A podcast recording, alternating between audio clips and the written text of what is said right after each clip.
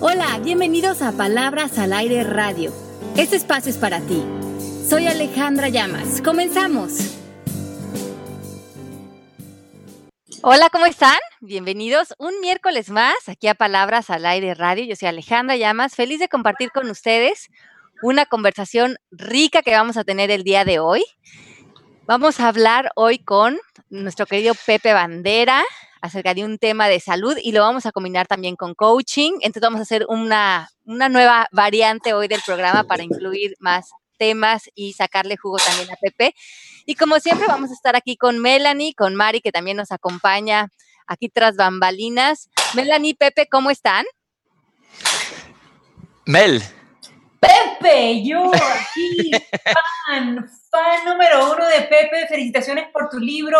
Quiero leerlo ya, quiero que llegue aquí a Miami. Este, quiero saberlo todo, así que adelante, Pepe, soy tu fan.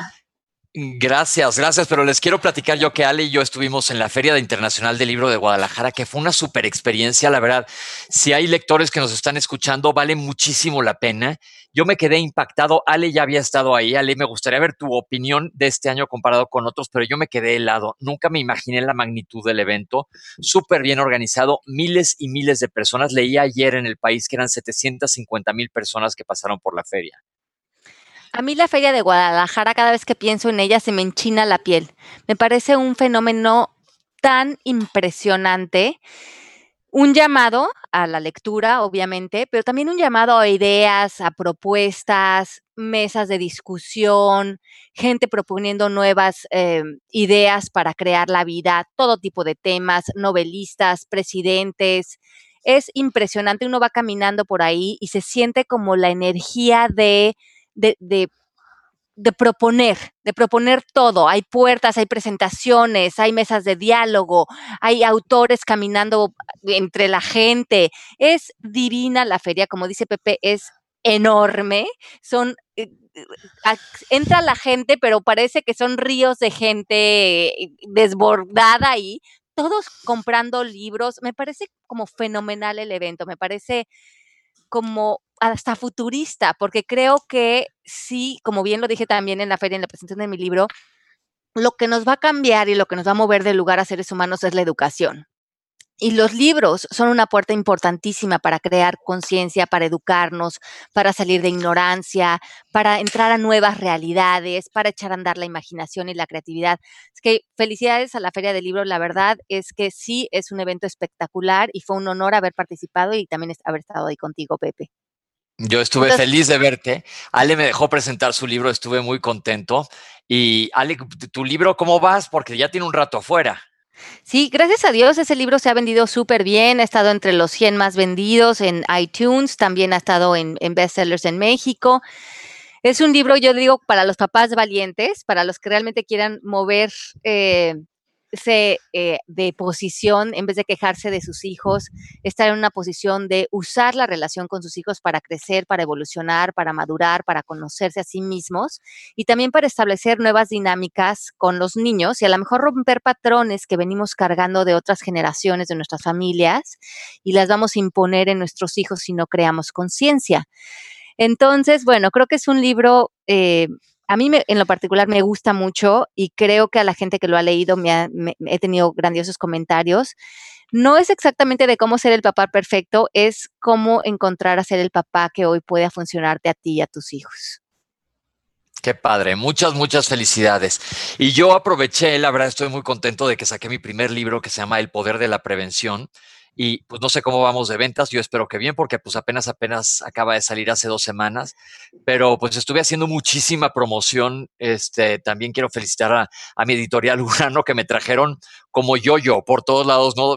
Así sin parar, ah, de repente él y yo habíamos quedado de comer y nada más no hubo manera de que nos viéramos porque andábamos ocupadísimos, pero pues para entrar al tema, yo les comenté a mis compañeras el día de, bueno, en, en días previos que me gustaría hablar no solo de libros, sino de ¿Cómo influye el coaching en la salud? Ahora hay un subtema que es el health coach, que pues es coaching combinado con salud y ah, yo me estoy terminando mi maestría en coaching y pues de salud tengo ya un ratito dándole vueltas al tema.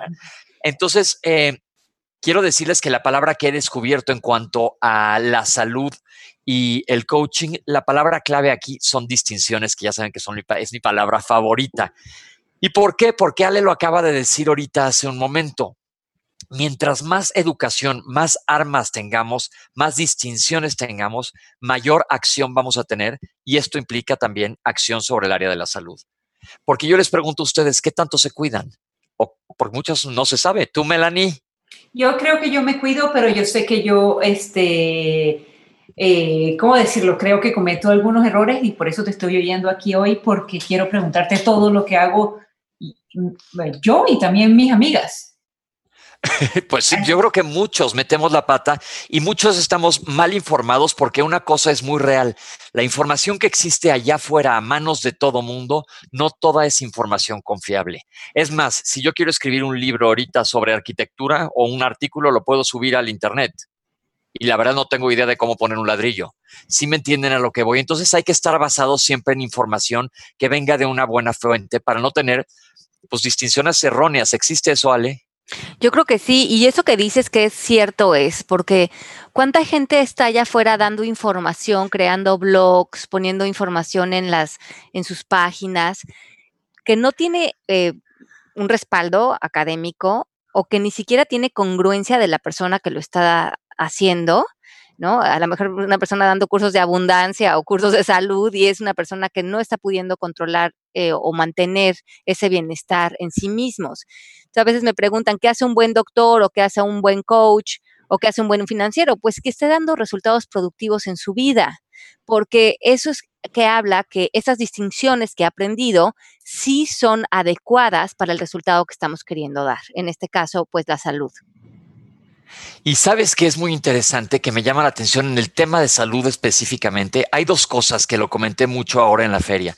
En primer lugar, no importa el nivel socioeconómico en el que esté la persona, existe una carencia de información básica desde anatomía, eh, por un lado, nadie sabe de anatomía. El día que estuve en el Café Sanborns con Paulina, que si nos estoy yendo le mando un saludo, que íbamos a repartir libros y entonces dije, voy a hacer unas preguntas anatómicas para que se lo lleve el quien sepa. Y eran preguntas que eran relativamente fácil y no sabían. Y por otro lado, me pasa muchísimo en consulta, que ahí les va un ejemplo muy típico una señora se va a tomar un café con sus amigas y la amiga le dice, ponte esto si tienes tal cosa, usa esta crema, hazte todo esto y le hacen caso.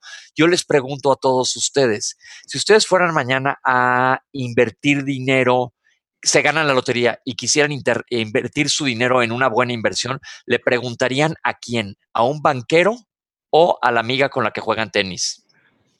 Sí, no, pues al banquero. Claro, pero en la salud, Ale, todo mundo tiende a hacerle caso a todo mundo y es cuando pasan las tragedias. Yo digo que el hubiera no existe en, ninguna, en ningún ámbito, pero en la salud es particularmente especial porque yo veo mucho en la consulta tragedias que nada más pienso para mí muchas veces, híjole, si hubiera, si hubiera, si hubiera evitado esto, si hubiera prevenido esto, no hubiera sucedido. ¿Y qué, Pepe? ¿Qué principalmente? ¿Dónde ves que podemos empezar con la prevención? Mira, yo lo que hice en este libro es platicarles en de dónde vienen las enfermedades. Vamos a platicar un poco de eso. En primer lugar, las enfermedades tienen una carga genética importante y esa es la primera parte de la charla que les quiero platicar un poco. En el momento en el que estamos de la historia ahorita en, en, en el mundo, no existe mucha manipulación genética, ya la hay, pero dentro de 20 años a lo mejor estaremos hablando de otra cosa, pero por el momento lo que traes tú ya en tu disco duro es factible que se exprese o no, es decir, es factible que lo vayas a presentar o no. Yo les pregunto a ustedes que me están escuchando, ¿conocen la historia clínica de su familia, sus antecedentes médicos familiares? Yo, bueno, Pepe, por ejemplo, mi papá tuvo cáncer de colon a los 50 años. Ajá. Entonces, ahí ¿Tú qué crees que yo debería de estar este, viendo? Mi abuelo se murió de un ataque cardíaco a los 53 años. Ok, ahí les va. Qué bueno, tocaste cáncer de colon y enfermedad coronaria. Coronarias son las arterias que nutren el corazón y se tapan. Primero que nada, cáncer de colon. Tristemente, el cáncer de colon es uno de los cánceres más frecuentes que existen en la población general.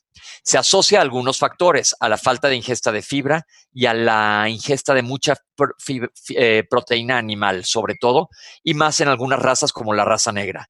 Pero eso no quiere decir que todo el resto estemos exentos, como pues, tu papá probablemente no era uno de estos, ¿sale? Pero es un cáncer que tiene una predominancia genética importante. Lo mismo sucede con pulmón. Y por otro lado, las enfermedades cardiovasculares también se heredan. Por eso hay que tener nociones de cómo prevenir. Entonces les voy a decir, lo primero que tienen que hacer para crear distinciones en cuanto a su salud es siéntense con sus familiares, con sus papás y sus abuelos y pregúntenles de qué se han enfermado. Eh, diabetes, hipertensión, eh, problemas de hígado, de riñón, eh, infartos, tuberculosis, también es importante, asma, cáncer, trombosis, eh, enfermedades como el lupus o la artritis reumatoide, todos estos tienen una predominancia genética importante y es mucho más fácil para un doctor darte, darte consejos si tienes estos antecedentes o mayor riesgo de presentarlos que si no lo tienes. Entonces, eso es en cuanto a la genética. Mucha gente no tiene idea cuando les haces una historia clínica qué les pasó a sus familiares. Entonces, lo primero, hay que estar conscientes de las enfermedades de la familia.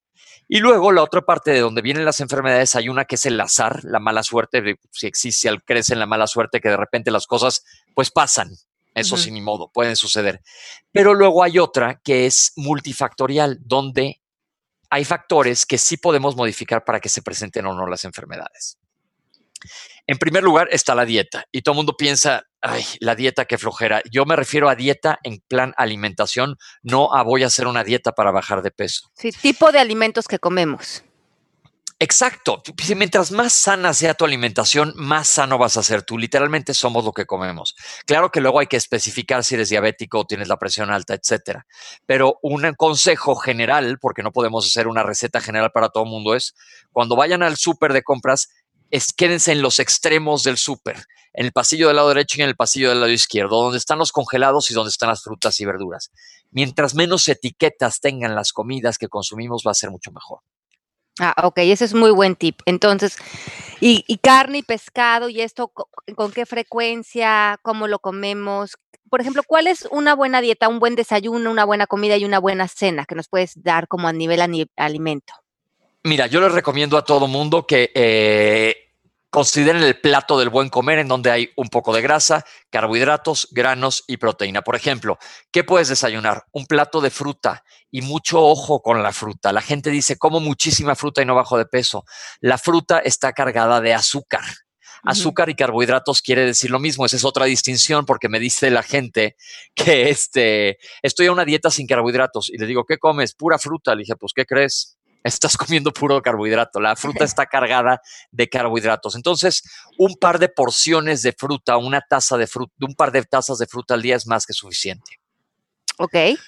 Ok, luego, eh, luego, por ejemplo, ese es en el desayuno, fruta con algo de lácteos. La gente que no tiene intolerancia a la lactosa, en Latinoamérica somos muy comunes de presentar intolerancia a los lácteos, pero puedes tomar un poco de yogurt, algo de cereal de granos, pero me refiero a cereales que sean cereales naturales como la granola, por ejemplo, el muesli, la avena, no los cereales que, son tan llenos de azúcar. Exacto, no, no una cosa que esté llena de azúcar, porque entonces pues no, no es nada sano. Está bien que estén reforzados con seis vitaminas y hierro, pero este, pero el, seis vitaminas y hierro va a tener todos los alimentos que comas de manera adecuada. Puedes comer algo de proteína, por ejemplo, un par de rebanadas de jamón o jamón de pavo o un huevo o inclusive un par de huevos. la, la historia de las yemas ha cambiado mucho, que las yemas se satanizaron mucho. Ahora la FDA las ha liberado un poco más porque sí tienen grasa, pero si te comes un huevo completo y, la clara de un huevo estás eh, perfectamente bien. bueno, puedes comer, perdón, puedes comer eh, fruta, huevo y, y carbohidrato. O sea, los carbohidratos son las frutas, pero puedes comer los huevitos con fruta, puedes combinar esos dos. Exacto, esa es otra falacia también que existe allá afuera. Nosotros estamos diseñados para que caigan los alimentos al estómago, se procesen y se digieran. Cuando oigo todas estas cosas que dicen, no puedes combinar tal cosa con tal cosa, me da mucha risa porque digo, piensen en el reino animal. ¿Ustedes creen que un león dice, ah, no, ahorita no puedo comerme a un venado porque me voy a comer mejor un jabalí porque si no me va a hacer daño y se me va a alcalinizar la sangre? No, pues no. Mientras más naturales seamos, mejor. Ahora, aquí hay un tip muy bueno que nos dice Maris. Tengo entendido que si lees los ingredientes de un alimento y la mayoría no los entiendes, es mejor evitarlos. Em, mientras menos eh, palabras extrañas tenga un alimento, sí, muchísimo mejor. ¿Y qué opinamos del café? El café es muy bueno. El café es muy bueno, pero hay mucha gente que le cae mal. Es como mm. el chile Hay mucha gente que puede comer chile y no le molesta en absolutamente nada, pero otros que tienen gastritis, tienen esofagitis, sí les va a arder.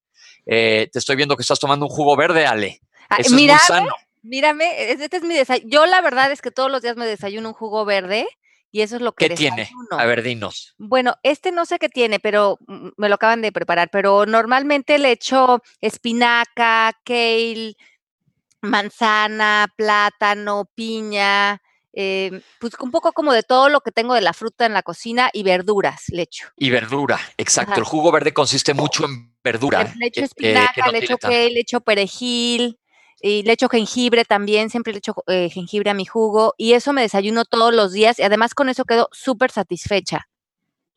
Y luego a media mañana les recomiendo comer algo. La que hace ejercicio puede tomarse su licuado del gimnasio, una barrita de algo que tenga fibra. La fibra es importantísima. Ujú. No, este, no subestimen el poder de la fibra. Es un laxante natural. La fibra te protege también contra el colesterol elevado y contra el cáncer de colon. Entonces hay que comer mucha fibra. Ale hace muy bien porque su jugo verde está cargado de fibra. Pepe, ¿y qué frutas son las menos azucaradas? Eh, no te sabría decir concentraciones exactas, te estaría mintiendo si te dijera, pero un par de, tazas de fruta es suficiente. Por ejemplo, me refiero a una taza también si tomas un jugo de naranja y que no sea un jugo de naranja esos del tamaño de una malteada como de Archie. Ya me ventilé mi edad hablando de Archie, pero era uno que iban a tomar malteadas.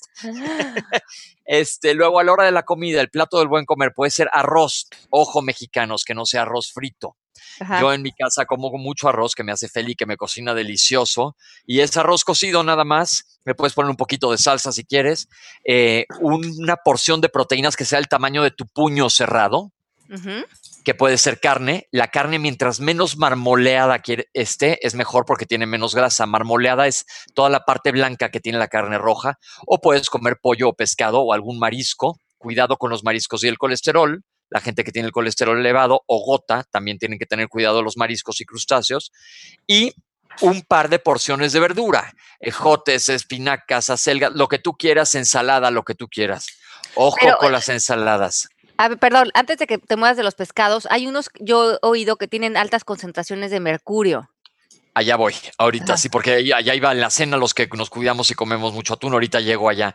Pero, ¿de qué les estaba diciendo que se me fue? Que ojo con las ensaladas. Es muy sano comer una ensalada, pero solo, si no si le pones un aderezo rancho, Caesars, así, que se desborde como un volcán que está explotando, porque entonces ya tiraste al traste toda la, la porción, todo lo nutricio con una cantidad de grasa y, proceso, y alimento procesado. Entonces, mucho cuidado con eso y las mayonesas. En la tarde te puedes comer un puñado de almendras o de nueces, que son muy sanas, nueces de la India, pistaches, un puñito, ¿eh? No, no como los pistaches son adictivos, caray. Nunca les ha pasado que les ponen Pero unos pistaches. ¿cuánto? Mira, aquí teníamos una, una, eh, un pote de pistaches o de almendras y yo tenía unas amigas que venían y se comían eh, un vasito lleno, o sea, por ejemplo, unas 50 almendras y al día siguiente me decía, pero ¿por qué tú estás flaca y yo, y yo no? Claro, es que una ración serían como seis almendras, ¿verdad? O, 10 pistaches. Lo que agarres con tus dedos, con tus dedos, así como si fueras a agarrar un puño, no un puño como si trajeras un guante de box, sino un, un, un, puñadi- un puñadito, unas 6, 7 almendras, igual lo mismo va para las nueces. Y en la noche cena algo ligero, procura evitar las grasas y los carbohidratos. Yo digo, por ejemplo, puedes cenar una pechuga de pollo con tantita salsa, por ejemplo, o ahí vamos a lo que habla Ale de los pescados. Me gusta mucho el atún en lata, lo saco y me lo como, pero los atunes están muy cargados de mercurio porque tristemente hemos contaminado muchísimo la tierra. Entonces, cuidado con las dosis de, de atún. Yo trato de comer atún nada más ahora una vez a la semana. El pescado blanco es muy bueno y es más barato, por ejemplo, aquí en México, porque dicen, híjole, sí, pero pues comer salmón y atún está carísimo. Sí, pero el pescado blanco no es tan caro y lo pueden, lo pueden combinar también. Entonces, eso es alimentación sana, básica. Obviamente, ya platicamos que si tienes problemas específicos de salud, habla que hablar con tu médico para ver qué tanta sal le puedes comer, para ver qué tienes que eliminar, qué tanto tienes que aumentar, etcétera, de alimentos. Ese es un punto número uno de la prevención en cuanto a lo somos lo que comemos. Luego, cosas de que la gente ni se les ocurre es, por ejemplo, en la historia clínica, ¿dónde vives? ¿A dónde vas a viajar? Factores geográficos influyen mucho en la presentación de las enfermedades y eso no se les había ocurrido a muchas personas. ¿Por qué? ¿Por qué tiene que ver esto? Porque, por ejemplo, no es lo mismo, y puse este ejemplo en la feria varias veces, si me voy de vacaciones como Melanie a París a un hotel elegantísimo, que si te vas a la cuenca del Amazonas a hacer ecoturismo. Aquí tienes que tomar también precauciones, sobre todo por factores infectocontagiosos. Otra cosa, el ejercicio, la actividad física es importantísimo. Volvamos a lo más natural posible. Pensemos en nuestro organismo como un organismo animal, porque si somos racionales, no dejamos de ser animales. Nuestro organismo está desarrollado para hacer ejercicio, no para estar tirado viendo la tele, no para estar sentado en la computadora. Tristemente, la vida nos ha llevado a, pues, a movernos muy poco y esto no se debe. Todo mundo para fuera de su casa, al gimnasio, a donde quieran, mínimo 35 minutos diarios, mínimo. A mí me estaba platicando de eso del ejercicio el otro día, justamente con Karina Velasco, que también se metió muchísimo a la yoga, igual que yo, y estábamos hablando de cómo hace 10 eh, años, cuando estábamos eh, siendo maestras de yoga, así muy metidas en este tema, cómo hacíamos ejercicio de una manera también mucho más involucrando al ego y hacíamos, queríamos hacer todas las posiciones y hacíamos tantas cosas también para conservar X figura o lo que sea. Y ahora ha cambiado tanto mi eh, relación con el ejercicio, porque ahora verdaderamente yo nada más lo hago para estar saludable y ya no me, no me interesa lastimarme, no me interesa hacer más de lo que mi cuerpo puede, pero sí me interesa hacerlo constantemente, poder ir a mi yoga, poder salir a caminar, porque me doy cuenta de cómo me cambia todo mi estado de ánimo, de energético, de, todo. Yo necesito hacer mi yoga. Entonces, ¿cómo podemos también crear esa como relación hermosa con el ejercicio haciendo simplemente lo que tu cuerpo te pide? Pues no tienes toda la razón. Si lo haces desde el ego, ahora sí vamos a meter un poco de coaching, yo creo que es mucho más fácil lastimarte. La competitividad, mucho, que yo estoy de acuerdo con la competitividad sana, pero mucho también es ego. Los que entran al gimnasio a ponerse como gorilas se lastiman mucho más las articulaciones. También es por ego, por verse buenísimos, que aparte luego ya te pasas y pareces como Sasquatch. Me acabo de ventilar también la edad. pero es verdad. Yo creo que mientras lo hagas por tu salud es clave. Veo que hay varias preguntas. Voy, Lula Buen. Hola a todos, me encanta su programa. Felicidades, Pepe, por tu libro. Yo tengo una duda. A mí me encanta comer verduras y las incluyo en mi dieta, pero noto que con frecuencia estoy inflamada. ¿Qué me recomiendas eliminar? No elimines nada. Primero averigua por qué estás inflamada. Muchas veces tiene que ver con la colitis nerviosa. La colitis nerviosa es la enfermedad más común en gastroenterología y se asocia mucho a estrés y a diferentes factores. Pero lo que sí es un efecto de algunas verduras como la col, eh, los frijoles o muchas verduras verdes crudas que es que generan más gas y te pueden inflamar más o causar inflamación. Digo, hasta bromas se hacen de los frijoles, pero eso no les quita lo sano. Aparte, una cosa, el canalizar gas, miren qué fino me acabo de ver, es este... Hasta lo tuve que pensar, ¿eh? Este, es una cosa sana, ¿eh? Cuando alguien no canaliza gases, preocúpense. Pero la inflamación, nada más, no quiero que paciente, gente que me esté escuchando allá afuera que tiene colitis nerviosa, se obsesione con la dieta, porque buscan siempre cómo obsesionarse y se dan cuenta que por más que quiten alimentos, siguen teniendo los síntomas. Y aquí tiene mucho que ver Eu, va, sale, porque aquí yo creo que tu cooperación va a ser importante. No, no, no, yo tengo una duda, porque para, desde el punto de vista mío, que he trabajado mucho por encontrar la paz, el equilibrio interior y, bajarle a la ansiedad, creo que la alimentación es una palabra clave. Y ahorita que estás mencionando colitis nerviosa, pues se, se, une a esto. Entonces yo creo que sí hay alimentos que nos causan depresión, ansiedad, ¿no crees? Que también hay algunos pero no hay ninguna literatura científica que lo tenga corroborado. Te voy a explicar, por ejemplo, cuando se, suscitó esta pregunta en un foro médico. Dicen que los alimentos que causan, ¿cuáles para ti te parece que causan depresión o ansiedad? Pues a la, yo pensaría que el, azúcar, los carbohidratos, el alcohol, yo pensando en, voz fuerte, em, a lo mejor eh, muchos que traen eh, pesticidas o elementos tóxicos que se vayan directo al sistema nervioso, pensaría yo que pueden acabarte, a lo mejor me mando energía y deprimiendo, pero no tengo la menor idea, te estoy preguntando.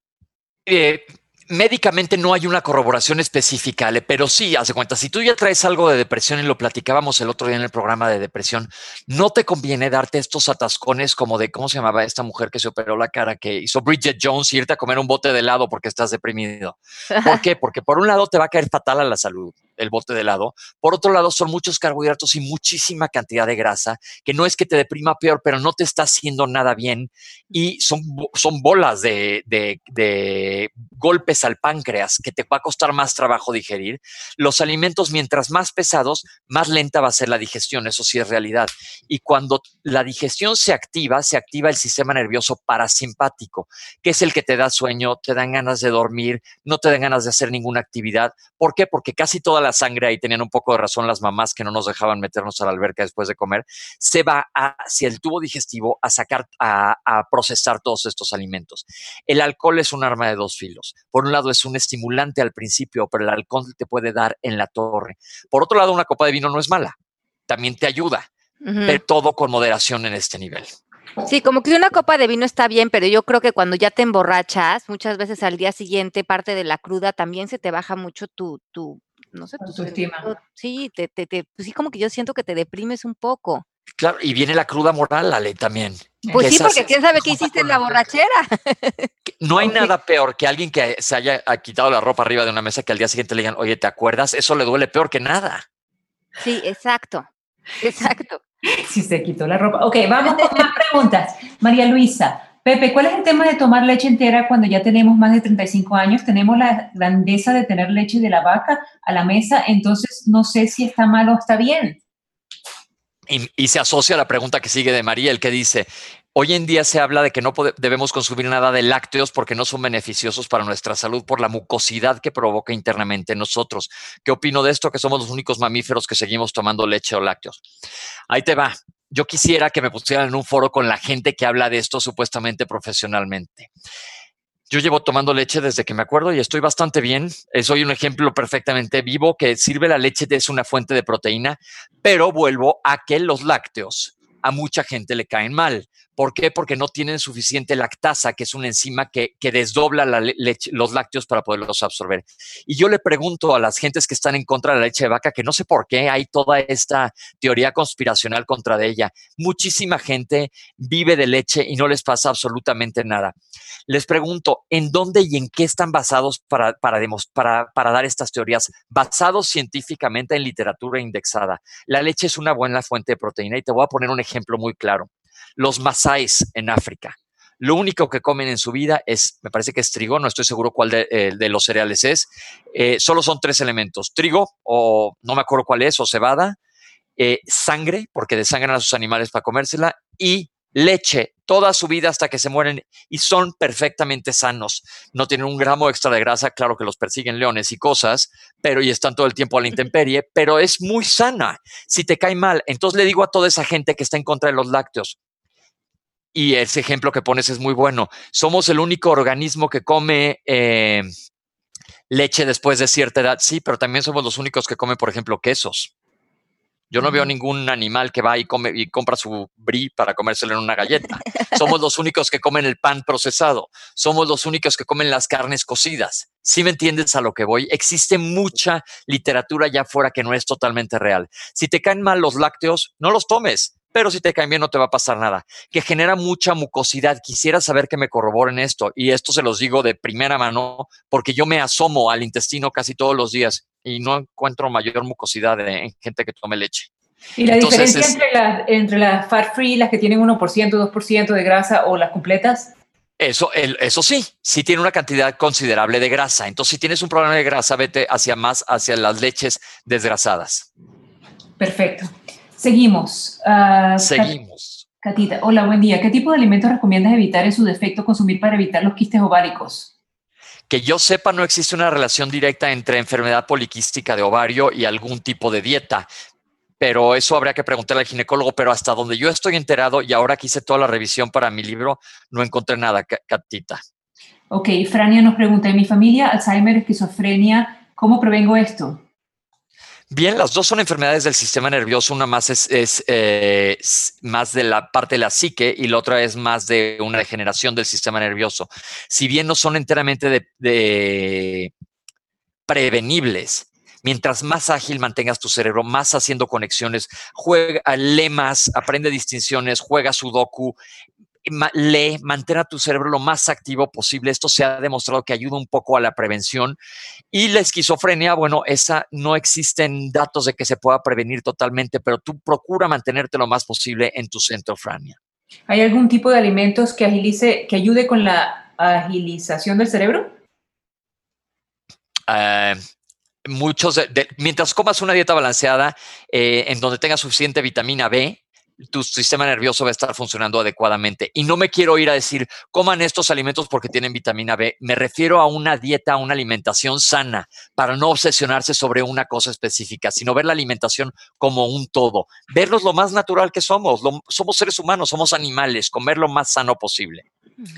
Perfecto. Gabriela Aguilar nos pregunta, Pepe, por ejemplo, yo padecí de colitis crónica durante tres años, tomaba pastillas todos los días, decidí hacer un cambio de alimentación guiada y se me quitó completamente. Me ayudó a hacerme un examen de intolerancias. Ya no tomo pastillas para la colitis. Bien. Sería interesante que me dijeras qué colitis tenías. Puede ser colitis nerviosa, puede ser colitis linfocítica, colitis eosinofílica, colitis ulcerativa, dependiendo del tipo de colitis. Pero muchas veces hay la colitis eh, nerviosa tiene mucho que ver con las emociones, muchísimo. Eh, la gente me dice, me voy de viaje y estoy perfecto, pero apenas escucho bienvenidos a la Ciudad de México, se me vuelve a inflar la panza. Muchas veces, inclusive los placebos o fijar tu atención en otra cosa como una dieta te puede ayudar para mejorar, pero ahí no es que los alimentos te estén causando la colitis. Perfecto. Y ahí sí te serviría mucho el coaching, aprender un poco de meditación, yoga, etcétera. Mariel dice, gracias Pepe. Otra pregunta, dicen que tomar café no es bueno porque pierdes calcio o no te permite la absorción del mismo y además es un alimento ácido. ¿Qué opinas de esto? No, sí puedes tomar café sin ningún problema, no tiene nada que ver. Y eso de los alimentos ácidos, el limón es ácido, la piña es ácida, la naranja es ácida. Eso del pH en el organismo, quiero romper otra teoría que dicen, come estos, estos alimentos para alcalinizar o eh, acidificar tu organismo. El organismo es mucho más listo que cualquier doctor, que cualquier nutriólogo. Y allá afuera existen muchas teorías sobre la alcalinización y la acidificación. Nosotros manejamos un pH que es de 7.35 a 7.45. Y esto se mide con gases arteriales, bicarbonato y CO2, eh, y se mide tomando sangre de la arteria. Así es como mides el pH de tu organismo. Y si estás fuera de tu pH, se llama acidosis y alcalosis, y normalmente se asocian a enfermedades graves de los riñones o de los pulmones o una septicemia, por ejemplo, y están en terapia intensiva. Los alimentos no te van a alterar el pH sanguíneo. Oye, pues eso es muy importante, eso que estás diciendo. Importantísimo. Lo oigo por todos lados y me encantaría que me pusieran de veras en un foro con alguien que hable de cómo funciona y les pregunto si me explican cuál es el mecanismo, por ejemplo, de ultrafiltración de contracorriente de los riñones para que, para que veamos cómo se filtra el bicarbonato y cómo se recupera y en qué parte de la nefrona, etcétera. Porque es gente que no tiene una autoridad sobre la fisiología para hablar de esto. Oigan, sigamos con la prevención porque nos fuimos sobre pura alimentación. Hay muchos otros puntos. Les decía, los puntos de vista geográficos, laborales. Pasas mucho tiempo en alguna posición, cuánto tiempo utilizas la computadora, tomas descanso, en qué posición estás, estás expuesto a diferentes sustancias y las vacunas. Las vacunas son muy importantes y no solo se aplican en la infancia. Otra cosa, tienes mascotas, ¿qué mascotas tienes? No es lo mismo que tengas a un perro, como casi todos tenemos, a que tengas a, no sé, unas víboras de cascabel, lo digo en serio, ¿eh? este, o a una boa. ¿Por qué? Porque los reptiles tienen otro tipo de, enfermedades que te pueden transmitir. Y Ale, aquí hay una parte importante que me gustaría que tú nos hables. La actitud, yo la veo todo el tiempo en las, reflejada en las enfermedades. ¿Qué tan ansioso eres? ¿Cómo manejas tu estrés? El estrés te afecta a todos lados. ¿Cómo reaccionas ante situaciones adversas? Y si tiendes a deprimirte pacientes con enfermedades graves, es muy diferente cómo lo tome el paciente. Les voy a contar el caso de Robbie, un amigo que acaba de tener cáncer. Eh, y Robbie dijo desde el primer minuto, me vale mi cáncer, me voy a curar. Tiene un cáncer con alta probabilidad de curación, un linfoma, gracias, y pero pasó por muchos meses de quimioterapia y su actitud era, me voy a curar, me dice, ¿cómo estás? Bueno, pues estoy ahorita como trapo porque acabo de pasar por la quimio, pero cuatro días me la paso del nabo y muy mal. Y luego, este, voy a estar bien y luego voy a estar bien. Entonces, eh, le fue sensacional y está curado, pero nunca se me fue de cabeza al hoyo de la depresión. Ale, ¿cómo abordar? Yo creo que es como lo vemos en, coaching. Finalmente, la, no nos podemos identificar con la enfermedad. Si viene la enfermedad, tenemos que aprender a relacionarnos con ella como algo externo y darle amor porque si no, creamos una guerra en contra de la enfermedad y nos victimiza la enfermedad.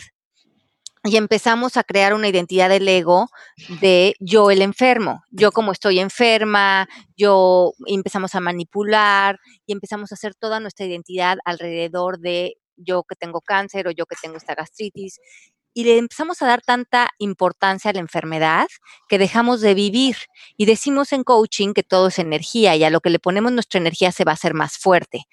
Si estamos pasando por una enfermedad y toda nuestra energía la ponemos ahí, esa energía va a empezar a crecer en nosotros, en nuestro ego, en nuestro espíritu, en nuestras emociones y la, y la enfermedad va a empezar a cobrar eh, el sentido de nuestra vida. Entonces, yo creo que la manera en que nos relacionamos con la enfermedad y la actitud que le ponemos va a hablar mucho de cómo podemos seguir viviendo, porque muchos de nosotros, y, además tenemos vidas ya tan largas, que más bien tú sabrás de esto más, Pepe, pues vamos a pasar por enfermedades y vamos a tener que aprender a relacionarnos desde un punto de vista espiritual y emocional con las emociones y tener una buena relación de pensamientos hacia las emociones para que éstas no nos acaben minando, tanto físicamente, pero además espiritualmente y mentalmente esa relación que podemos hacer, esa fuerza que podemos tener, ese, ah, mi ser está experimentando esta enfermedad, pero eso quiere, no quiere decir que yo sea esta enfermedad y ya todo se vuelva alrededor de eso. Exacto. Oye, no, me están escribiendo directamente. Fer Pasquel se acaba de graduar de Health Coach, lo felicito. Qué buena onda. Y dice, sería bueno que habláramos sobre las porciones. La gente cree que puede comerse cinco platos y no, deben cuidar sus porciones. Esto es importantísimo. Y esto siento que aquí en México hemos copiado mucho a nuestros vecinos del norte, le hace ustedes, que por ejemplo llegas al cine, yo no tomo refresco, pero dices, por favor me da un refresco y te dicen, sí, por cinco centavos más les doy, les doy una cubeta de refresco. pero así es, te traen un plato y dices, ¿para cuántas personas es esto? Vuelvo al plato del buen comer, que es difícil explicarlo al aire, pero me gustaría que vieran las imágenes y ponen Google plato del buen comer, les va a decir en qué consiste el plato para ver las porciones. Eh, tienen que ser carbohidratos que, eh, simples, no estoy hablando de harinas refinadas, eh, que vengan de verduras y frutas, cereales y tubérculos, leguminosas y alimentos de origen animal. Pero es mucho más fácil si lo ven y mantengan siempre sus porciones. Es bien, bien importante. Eso de atascarse hasta que ya no puedas más es terrible y lo hacemos y que desarrollas una tolerancia. Mientras más comas, más se va acostumbrando a comer más y más y más y más. Y aquí viene de la mano de la obesidad, que es un problema de salud tremendo. Pregunta, si tú consideras que comes balanceado y normal, eh, porciones normales, eh, yo he oído, y aquí en la oficina también lo hacen, que toman fibra. Hay un polvito que, eh, que viene en todas partes que se llama fibra laxante, y entonces nos los tomamos todos este, al día, uno al día, y aparentemente eso ayuda. Eso es verdad, porque dicen que uno necesita más fibra de lo que realmente puedes comer con ensaladas, con frutas y con verduras y ese tipo de cosas es muy poca la gente que alcanza la dosis eh, adecuada de fibra. Yo sí apoyo el uso de fibra extra. Yo tomo todos los días también uno de estos polvos para no solo te ayuda a ir al baño, la, fibra te limpia todo tu tubo digestivo y como les dije, es un método de prevención contra el cáncer de colon y también contra el colesterol elevado. La fibra extra siempre ayuda. No digo que como vacas se arranquen a comer pasto allá afuera, pero este, pues con un poco de suplemento de fibra. Ale, por ejemplo, no debe ser una persona que requiera de más fibra porque come muy sano. Ese jugo verde está cargado de fibra. Pero fíjate que yo me acabo de hacer unos análisis con una doctora aquí en Estados Unidos que se dedica al anti-aging, pero desde el punto de vista de salud. O sea, te hace ver cuántos nutrientes, cómo está tu cuerpo y justamente para prevenir enfermedades, para que no llegues a los 50, 60 años ya con ciertas deficiencias y eso de una enfermedad. Entonces me sacaron sangre, me revisaron toda mi sangre y, vieron cómo estaba mi cuerpo hasta este punto que tengo 44 años. Me encontraron que mis deficiencias eran en los aceites, que tenía que tomar más aceite de oliva, aceite de coco, omega 3, que todos mis aceites estaban bajos y que también necesitaba tomar un alimento que casi nada más se encuentra en la yema del huevo. ¿Y a ti no te gusta el huevo? No, bueno, entonces ahora estoy haciendo un esfuerzo por tomar huevo revuelto los fines de semana porque me dijo que hay un elemento ahí que mi cuerpo estaba necesitando.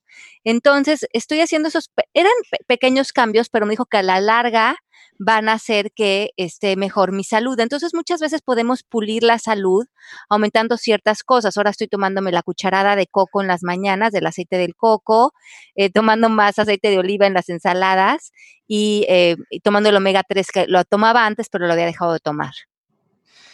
omega 3 es muy sano. Eh, les quiero platicar una cosa, dos palabras que hay que usar con muchísimo cuidado cuando se hable de salud. Detox y anti-aging. Cuando dicen, voy a hacer un detox de puro jugos, ahorita vas a cargar de carbohidratos y vas a comer puro jugo, pero bueno, este, y les digo yo, ¿de qué te vas a desintoxicar? Un detox quiere decir desintoxicarse. Mucho más listo que ningún doctor, que ningún desintoxicador, que ningún nada, es nuestro propio organismo, que es perfecto. El hígado no está atascado de mugre, el intestino no está atascado de, de, de popó, sí, pero lo echas para afuera. Este, y esa es su función, además no necesitas hacer un detox porque les digo yo, ¿de qué te vas a desintoxicar? Si estás eh, intoxicado por heroína, eh, cocaína y te metes un centro de detox, estoy de acuerdo. O si estás intoxicado por metales pesados cuando estás expuesto a ellos por una o por otra cosa o por mercurio, etcétera. Pero un detox nada más así tu organismo se limpia solo. Dicen la vía biliar está muy sucia, que me lo demuestren. Que el no, a mí me dijo esta doctora que yo estaba súper bien porque justamente trato de tener una alimentación balanceada. Yo en este, el propósito para mí fue nada más ver si no tenía alguna deficiencia en alguna vitamina o si podía pulir más mi alimentación en algo y, y ahí lo único que salió fue lo de los aceites. Bien, perfecto, porque a lo mejor tú has eliminado mucho las grasas. Las grasas no hay que satanizarlas, hay grasas sanas también. Las nueces, el aguacate tienen mucha grasa que son sanos y la sí. grasa te sirve. La grasa te funciona para el sistema nervioso también, te da las vainas de mielina que hace que la conducción nerviosa sea adecuada. Y sabes que ese aceite de coco, vale, que nos estamos tomando, el otro día estaba viendo, una cucharada en la mañana son 113 calorías. Eso no es como que demasiado, Pepe. Pues depende de todo, la industria de la obesidad y de la pérdida de peso son calorías. Si estás ingiriendo muchas calorías este, y no las estás gastando, se te van a guardar en forma de grasa. El aceite de coco se dice que se toma en ayunas. ¿Tú estás de acuerdo en eso? Eso de en ayunas y otras cosas, no en ayunas, hay muy pocas cosas verdaderamente en medicina que se recomiendan tomar en ayunas como algunos medicamentos, pero lo puedes tomar a la hora que se hace, se va a absorber exactamente igual. La absorción, tu intestino no es de que, a ver, intestino, ahorita por favor voy a meter esto y absorbe tú nada más esto y lo demás déjalo pasar.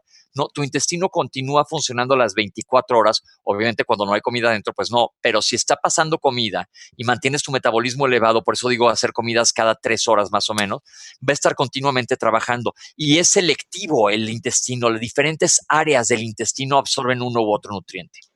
¿Y qué hay de esto que ahora está muy de moda, que es tomar el vaso de agua con medio limón y bicarbonato en la mañana? Es una moda, Ale.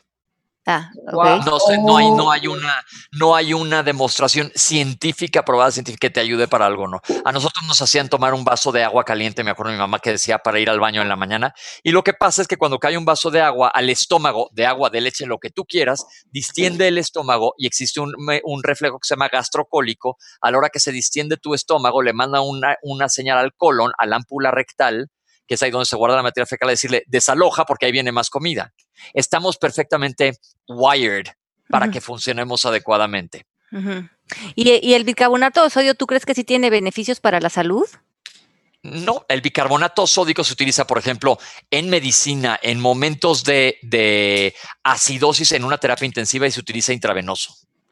Okay, el bicarbonato aquí. para alcalinizar algunas cosas, pero no quieres irte, de, irte de cabeza en eso. Volvemos a lo mismo del pH. Uh -huh. El pH gástrico del estómago tiene que ser ácido. ¿Para qué? El estómago genera ácido que producimos nosotros mismos para poder absorber adecuadamente los, los nutrientes cuando pasen al intestino. Estamos diseñados así. Ok, Frank París nos pregunta, perdona Pepe, ¿podrías ampliar sobre detox para los químicos, por favor?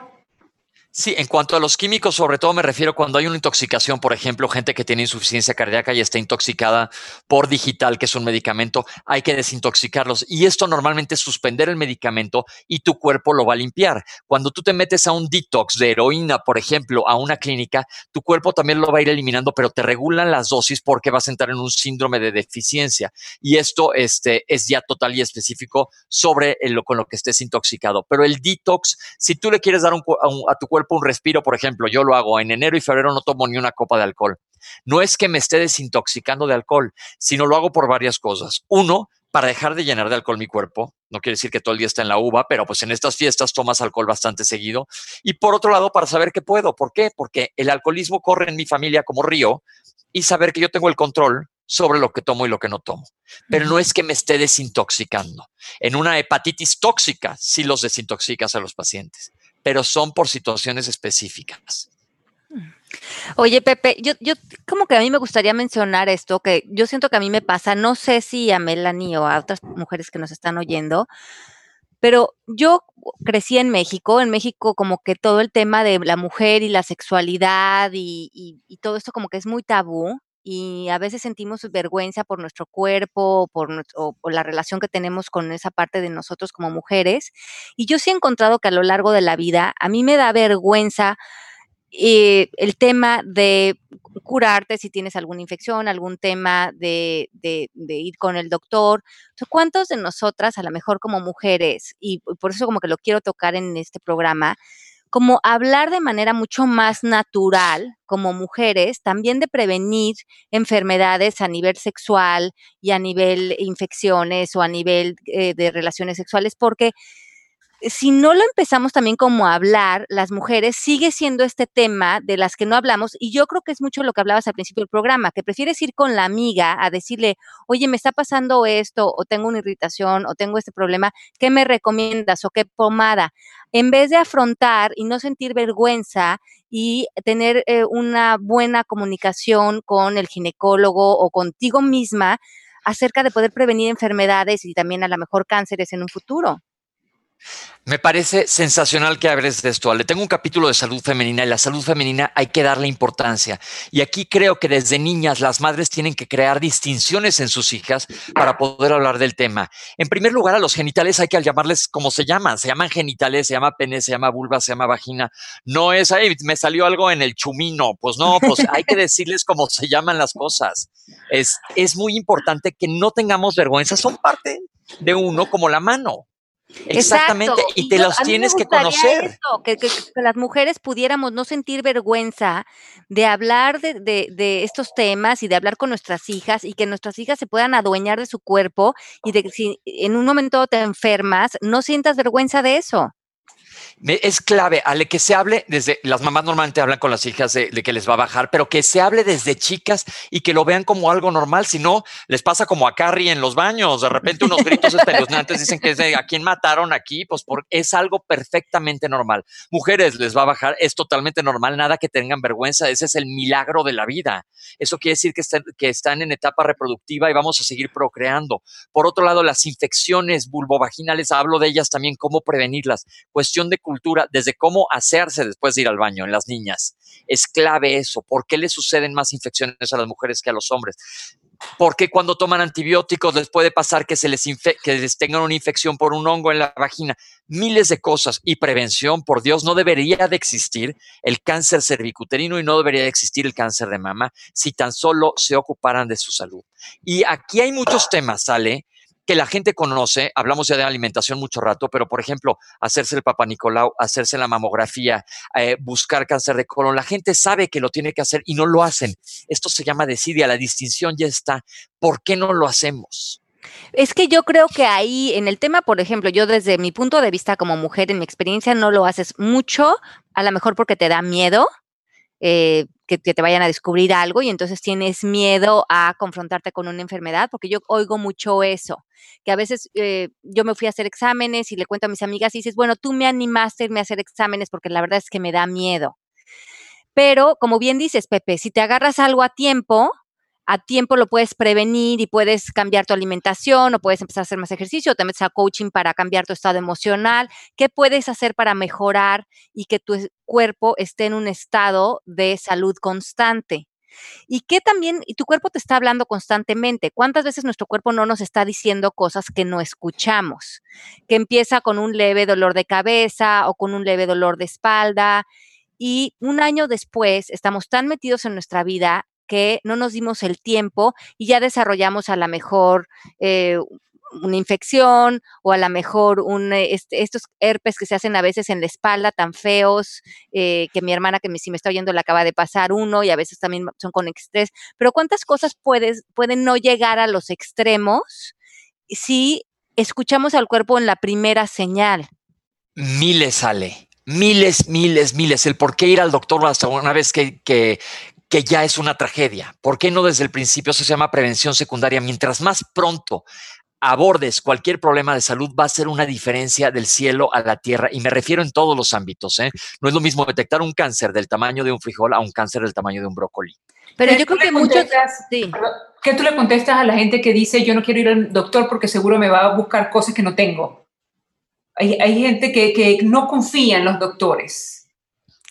Pues lo primero que tienes que tener es un doctor con quien te lleves bien y se vale, lo dije ahora mucho en la FIL, pedir una segunda opinión. Siéntete a gusto con quien estés hablando. Ten confianza, porque si no hay confianza, pues estás frito. Si no te cae bien un doctor, pues a lo mejor vas y le preguntas a alguien más, pero que sea alguien capacitado en salud. Ay, lo bueno es que nosotros te tenemos a ti, Pepe. Oh, yes. a veces no digo las cosas muy sutilmente, pero siempre les voy a decir la verdad. Y es excelente, y es excelente. Guadalupe dice, Pepe, mi hija Isabel tiene sobrepeso, estoy trabajando con ella la buena y sana alimentación, pero ¿cómo ayudarla para una concientización? Hay días que lo tiene claro y otros que la sufre, pero tomar agua y comer verduras. Tiene antecedentes de diabetes por su papá y abuelos de ambos padres. Siento que le doy herramientas, pero en su ámbito ella es la reina. En su ámbito cada quien somos los reyes y esta pregunta es más para Ale que para mí. Ale, ¿cómo ayuda a su hija a concientizarse? Tú estás haciendo lo que te toca, pero el otro ya está en el ámbito de tu hija. sí, exacto. Yo creo que, eh, como siempre hablamos en coaching, la educación nace primeramente con el ejemplo. Entonces, ¿qué hay en nuestra casa? Hacer una buena limpieza en nuestra despensa, en nuestro refrigerador, tirar toda la comida procesada, las galletas, los, los cereales de Kellogg's. En mi casa a veces mis hijos se quejan y me dicen, ay mami, no hay nada rico de postre. Entonces les digo, bueno, pues vamos a hacer unas galletas de avena y nos ponemos a cocinarlas. Eh, busco alternativas para que ellos en la casa no encuentren ese acceso fácil y luego no tener que discutir sobre lo, de lo que ya está aquí. Ahora, si vamos a ir a un restaurante o si vamos a pedir un pastel de chocolate en algún lugar y es una ocasión especial, pues en la casa también se vale, o sea, vivimos en equilibrio. Entonces, de repente te puedes comer, nos comemos entre todos un pedazo de pastel de chocolate, pero no es el común denominador en nuestra casa. Y yo creo que eso a mí me ha funcionado. Yo tratar de comer lo más sano enfrente de ellos y que ellos vean que para mí eso hace conciencia porque me preocupa mi salud. Ok, pero mira lo que dice ella, cambia su loncha en la escuela y la descubro en su mochila. O sea, en la casa come bien, pero afuera va y se, se come todo lo que no ha podido. Ajá, ok. Entonces, a veces nos, cuando nuestros hijos hacen este tipo de, de, comportamientos, y no sé si este sea el caso de ella, pero cuando nosotros le damos tanto énfasis a, a los niños de que queremos que hagan algo a la fuerza, se vuelve más una guerra entre poder, entre el papá y el hijo, que lo que realmente importa la alimentación en este caso yo me haría un paso atrás. Hablaría con mi hijo, a lo mejor le pondría unos videos de YouTube para crear a distinciones de los tipos de alimentos y los beneficios que tiene en tu cuerpo una buena alimentación. Y después le digo al niño, ahora tú eres el responsable de ti, porque justamente no voy a estar contigo cuando estés en la escuela o en casa de un amigo, y tú ahí es, vas el que vas a tomar las decisiones para tu vida. Y en ese momento también estás desarrollando en el niño autocontrol, autorresponsabilidad y disciplina. Pero cuando el niño siente que lo está haciendo acerca de ti, se vuelve a veces también una guerra de, en, la dinámica, en, en el poder entre el papá y el hijo. Yo creo que eso es clave, pero aparte aclarar lo que acabas de decir, Ale. Nosotros estamos apoyando una buena alimentación, pero no quiere decir que toda tu vida tengas que comer siguiendo una página que se llame pechugaconlechuga.com. No, puedes este, comer. Ale y yo nos comimos un postre de cajeta delicioso el sábado pasado, no me acuerdo qué día en Guadalajara. Puedes comer esas cosas, pero todo la clave es la, la moderación. No pasa absolutamente nada, pero sí, a lo mejor tu hija trae un problema de de, de ¿cómo se dice?, de autorrespeto, de, de confianza en sí misma. Ábrele las puertas, comunícate con ella y a lo mejor por ahí vas a encontrar y ella va a regresar al cauce adecuado. Sí, porque el niño siempre va a estar buscando su poder frente a nosotros. Y si ya ve que el alimento es algo por donde te puede llegar, entonces el alimento se vuelve la herramienta para el niño. Y ahí es donde nosotros lo tenemos que soltar. Claro, claro pues ven un montón de distinciones en cuanto a la salud y aún faltan muchos. El embarazo y las enfermedades de transmisión sexual. Cuando yo era chico, lo comenté en la FIL también. Dijo, vengo como muy repetidor de la FIL, pero bueno, quedé muy contento. Te embarazaste. la, la me hubiera ganado millones de dólares, iría a Inglaterra a reclamarlo si te invitaba a cenar delicioso pasteles, Melanie. Oye, este, la palabra condón no se podía decir cuando yo iba creciendo y ahora creo que es una palabra que tiene que existir desde pequeños. Eh, es clave. Eh, les digo en mi libro hasta cómo ponerse el condón, porque ahí está el primer error. No saben ni cómo ponérselo. A nadie le han enseñado cómo. Así de fácil. Y el ponértelo, el, cómo abrirlo, cómo guardarlo, puedes arruinarlo arruinar la, la, situación y adquirir alguna enfermedad mayormente seria. No me refiero únicamente al SIDA, porque les digo que el SIDA, pues sí es una enfermedad de transmisión sexual, el VIH, pero existen muchas otras allá afuera que no quieres que estén viviendo allá donde no vive el sol.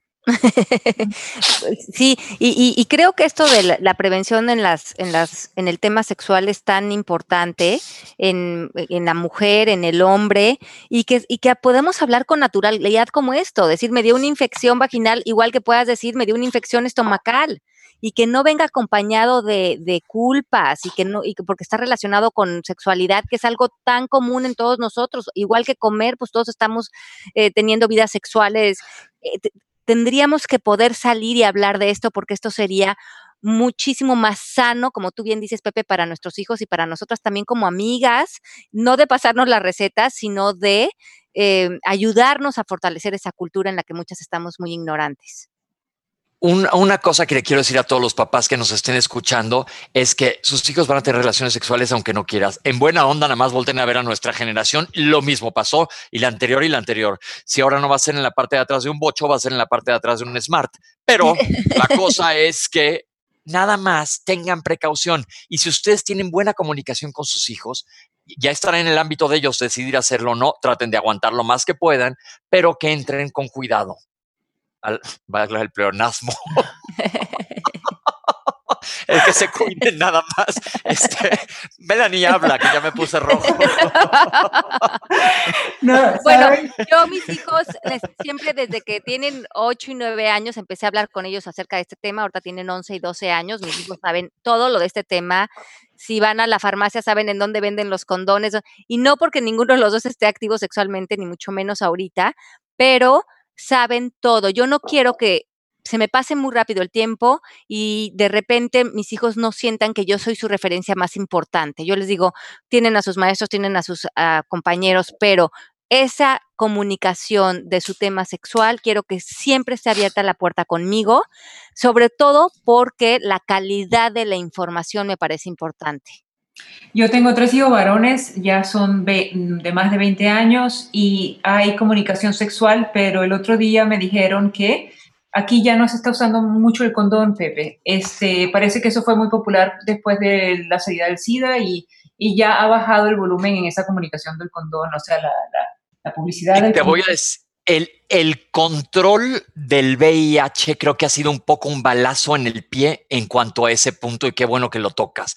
¿Por qué? Porque la gente que no vivió el horror del SIDA, que fue cuando se puso más de moda, por así decirlo, el condón, este, que te protege contra muchas más enfermedades, lo vuelvo a repetir, y contra un embarazo que no quieres, cuando la gente ya no ve pues nosotros los que crecimos en los 80s, 90 vimos lo que estaba pasando, nos asustamos mucho. Se popularizó mucho eh, la utilización del condón. Inclusive la, en la población gay, todo mundo utilizaba condón, pero ahora la gente joven dice, pues no, ya se controla perfectamente, ¿por qué me voy a cuidar? Porque no quieres infectarte ni de HIV ni de ninguna otra cosa de transmisión sexual. Entonces creo que mientras más conciencia hagamos sobre el uso del condón va a ser mucho mejor. Wow. Oye, se nos está acabando el tema y me quedé frío, me faltaron miles de temas de prevención. Tenemos que hacer una serie. Eh, la, la, próxima semana seguimos con este tema. Ah, vamos a ir con la parte 2 de la prevención de salud porque se me hace un tema fundamental. Eh, la salud es parte del bienestar de cualquier ser humano y además en coaching, eh, relacionándolo con coaching que va mucho de vivir desde nuestro poder, ¿cómo vas a vivir en tu poder si no te cuidas, si no haces conciencia, si no previenes salud, si no te adueñas de estar bien contigo mismo. Creo que muchos nos hacemos cosas autodestructivas. Cuando estamos en la victimización, cuando estamos en los miedos, ignoramos nuestras señales, no nos cuidamos. Parte de estar bien emocionalmente, mentalmente, es cuidar nuestra salud, tener nuestra salud radiante y todos tenemos esa responsabilidad. Oye, yo trabajé en el Club Med muchos años ahí no nos cuidábamos mucho la salud, pero bueno, este, éramos jóvenes en aquel entonces y no teníamos las distinciones, pero decían, el cuerpo es el templo del espíritu y lo tienes que cuidar. Me encanta esa frase porque sí es cierto. Es cierto, y este es un regalo, entonces no podemos este regalo que la vida nos dio, que es este cuerpo con el que tenemos estas experiencias tan maravillosas, eh, descuidarlo, porque ni siquiera realmente como que nos pertenece es algo que nos prestaron para vivir un tiempo, para hacer unas experiencias, y no se vale no atenderlo, ignorarlo o, destruirlo, porque eso habla de no apreciar, de no apreciar, de no estar en gratitud. Pepe, entonces háblanos de tu libro para, para irlo a comprar ya. Se llama El Poder de la Prevención, es de Editorial Urano y es, me encantaría sus comentarios, a ver qué opinan cuando lo lean. Está muy fácil, es el, lenguaje es coloquial, no crean que hice un tratado de medicina para aburrirlos, este, así como platicamos aquí. Y se nos acabó el tiempo, muchas, muchas, muchas gracias por escucharnos. Ay, aquí nos pone Ángeles, felicidades, un tema muy interesante y muy importante y Pepe lo haces muy ameno, así es que felicidades. Gracias. Eh, Sí, qué bueno que vamos a repetir. Si tienen más preguntas para la semana que entra que le quieran hacer, así que al doctor que tenemos en cabecera, Pepe, anótenlas durante la semana, porque la semana que entra vamos a continuar con este tema de salud. Y cualquier cosa que tengan de preocupación, de ideas, de teorías, de mitos y creencias, anótenselas a Pepe para que se las resolvamos la semana que entra. Em, aquí te felicitan, felicidades Pepe, dice Rubén. En las páginas de Facebook eh, voy a poner la portada del libro de Pepe para que eh, lo busquen. Ya está en todas las librerías de México, como en un mes también lo encuentran en Amazon para las personas que nos escuchan desde el extranjero. Es un librazo, se los recomiendo. Yo creo que es un libro de cabecera que tenemos que mantener todos a un lado, porque les digo, parte de nuestra responsabilidad en este camino del bienestar es la salud, es primordial. Ok, pues yo les mando un beso grande a todos. un beso grande a todos. Gracias por escucharnos y nos oímos la próxima semana. Hasta la semana que viene. Beso. Chao, chao. Esto fue Palabras al Aire Radio con Alejandra Llamas. Te esperamos en vivo la próxima semana.